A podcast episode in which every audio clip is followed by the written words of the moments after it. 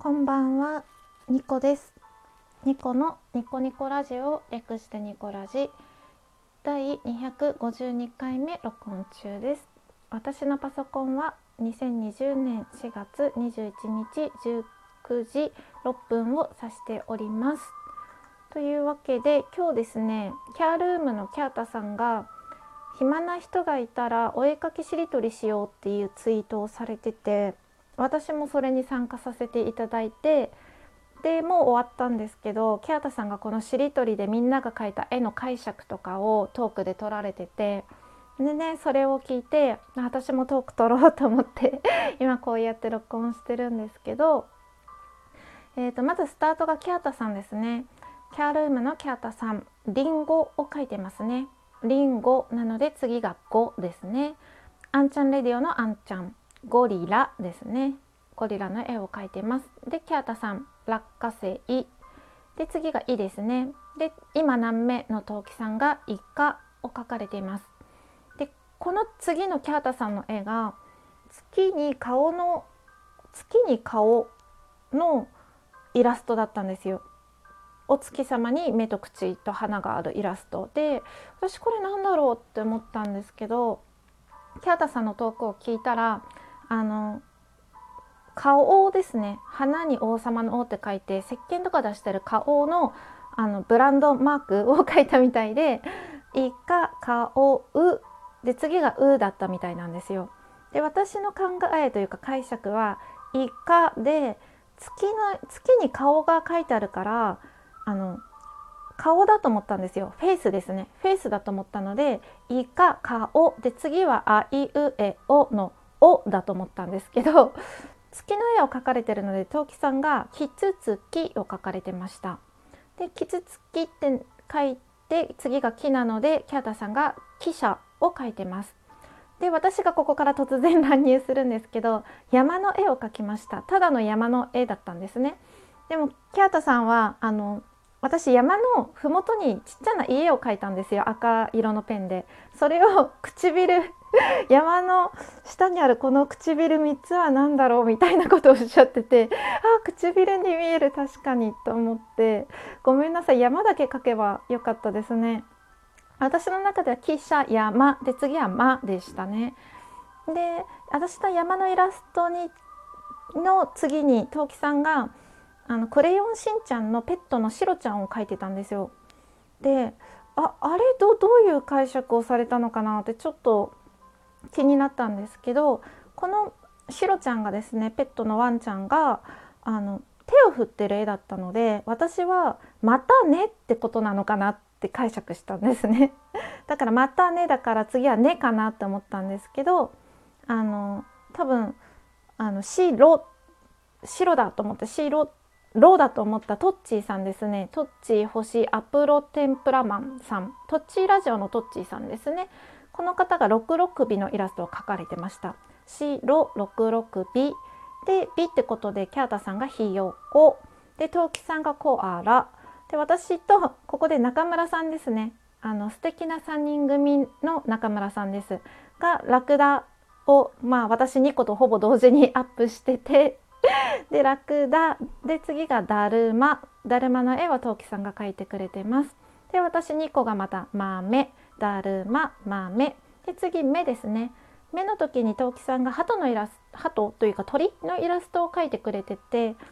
でまあ豆ってきて鳥のイラストを描かれたらもう目白しかないって私は思ったので。で目とかも結構特徴的に描かれてたので目目白の目を捉えてる。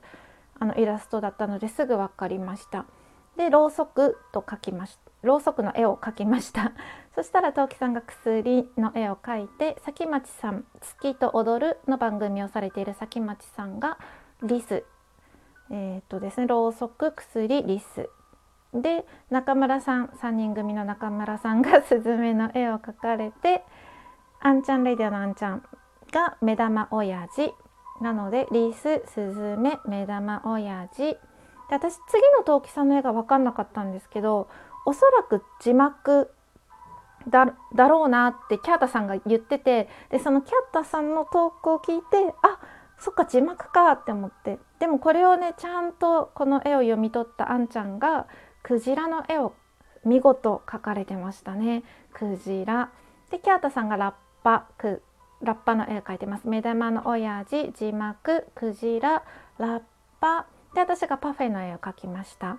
で、えーと、パフェエビとエビの絵をですね D ラジのえーと、D さんがエビの絵を描かれてトウキさんがビスケットの絵を描かれてビスケット。でトマトですね。D さんがトマトの絵を描かれてました。でその後トウキさんがトンボの絵を描かれて終了となっております。パフェエビビスケットトマトトンボで終わりました。お疲れ様でした皆さん。とっても楽しかったです。なんか今日あの完全在宅勤務の日だったんですよ。今までこう時差出勤とかであの必ず事務所にですね毎日行ってたんですけど今日は完全在宅勤務の日でで初めての。でなんかいいなんか休憩とかになりましたねはいでニコラジはですね緊急事態宣言中毎日更新するということを宣言してまあこの毎日宣言の中で一つのコーナーとしてストレッチをご紹介しているので今日もストレッチ一緒にやっていきましょう。えーとですね今日のストレッチは、まあ、座ったままでも多分できますね。えー、とまず両手を目の前で、まあ、合掌ですね。合掌してください。手のひらを合わせてください。そのまま手のひらを上に上げます。まっすぐあの肘が曲がってないようにまっすぐに上げてでそのまま離して手のひらを、えーと、Y 字。Y 字ですね。Y 字を作ってそのまま T 字になります。この時手のひらが天井上を向いているように意識してください。で T 字からの背中の方に手を持ってきて手の甲と手の甲を背中で合わせる感じですね。肩甲骨をぎゅーっと寄せて。でまた手のひらを胸の前に持ってきて合掌しますこれが一連の流れです。では一緒にやってみましょう。まず胸の前で合掌してください。合掌したらともかくあのひ肘が曲がらないようにまっすぐ天井に上げてください。でそのまま手のひら同士を離して Y 字になってからの T 字ですね。でそのまま肩甲骨を寄せて背中側で手の甲と手の甲がくっつくようにぎゅーっと寄せていってください。ここで3秒キープしましょう。1、2、3そして手のひらを胸に持ってきて合掌します。はい。以上ですねこれが今日のストレッチでしたこのストレッチは猫背の改善とか肩こりとかバストアップに効くと言われてますので、まあ、是非やってみてください。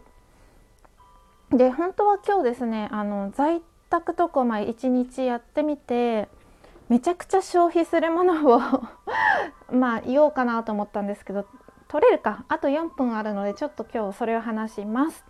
えーとですね在宅勤務で消耗するもの第3位トイレットペーパー トイレットペーパーがなくなるのが本当に早い家にいるとそれでなくても結構時差出勤とかあの短縮勤務みたいなので家にいる時間が増えてたんですけどトイレットペーパーなくなるなくなるすごいなって思いましたね。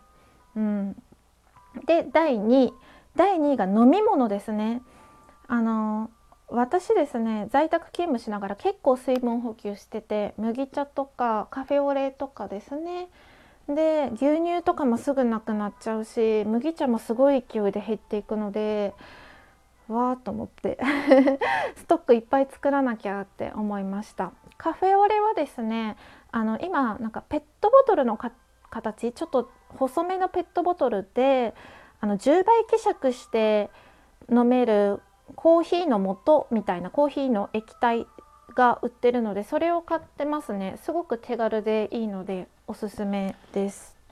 希釈するのでなんかそのもともと濃縮還元されてるコーヒーの液体がまずペットボトルがちっちゃいので収納しやすくて冷蔵庫の中の邪魔にならないっていうのとちっちゃな量でも10倍に希釈して使えるのでなかなかなくならないしまあコスパがいいのかなって思ってよく買ってます。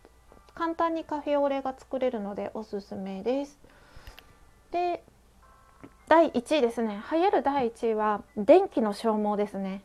これが多分家にいるとすっごい消耗してるなって思います。まず会社から支給されたパソコンを使って、まあ、今日ずっと作業したんですけど、まあ、その電気だってうちの電気だし、まあ、当たり前なんですけどね。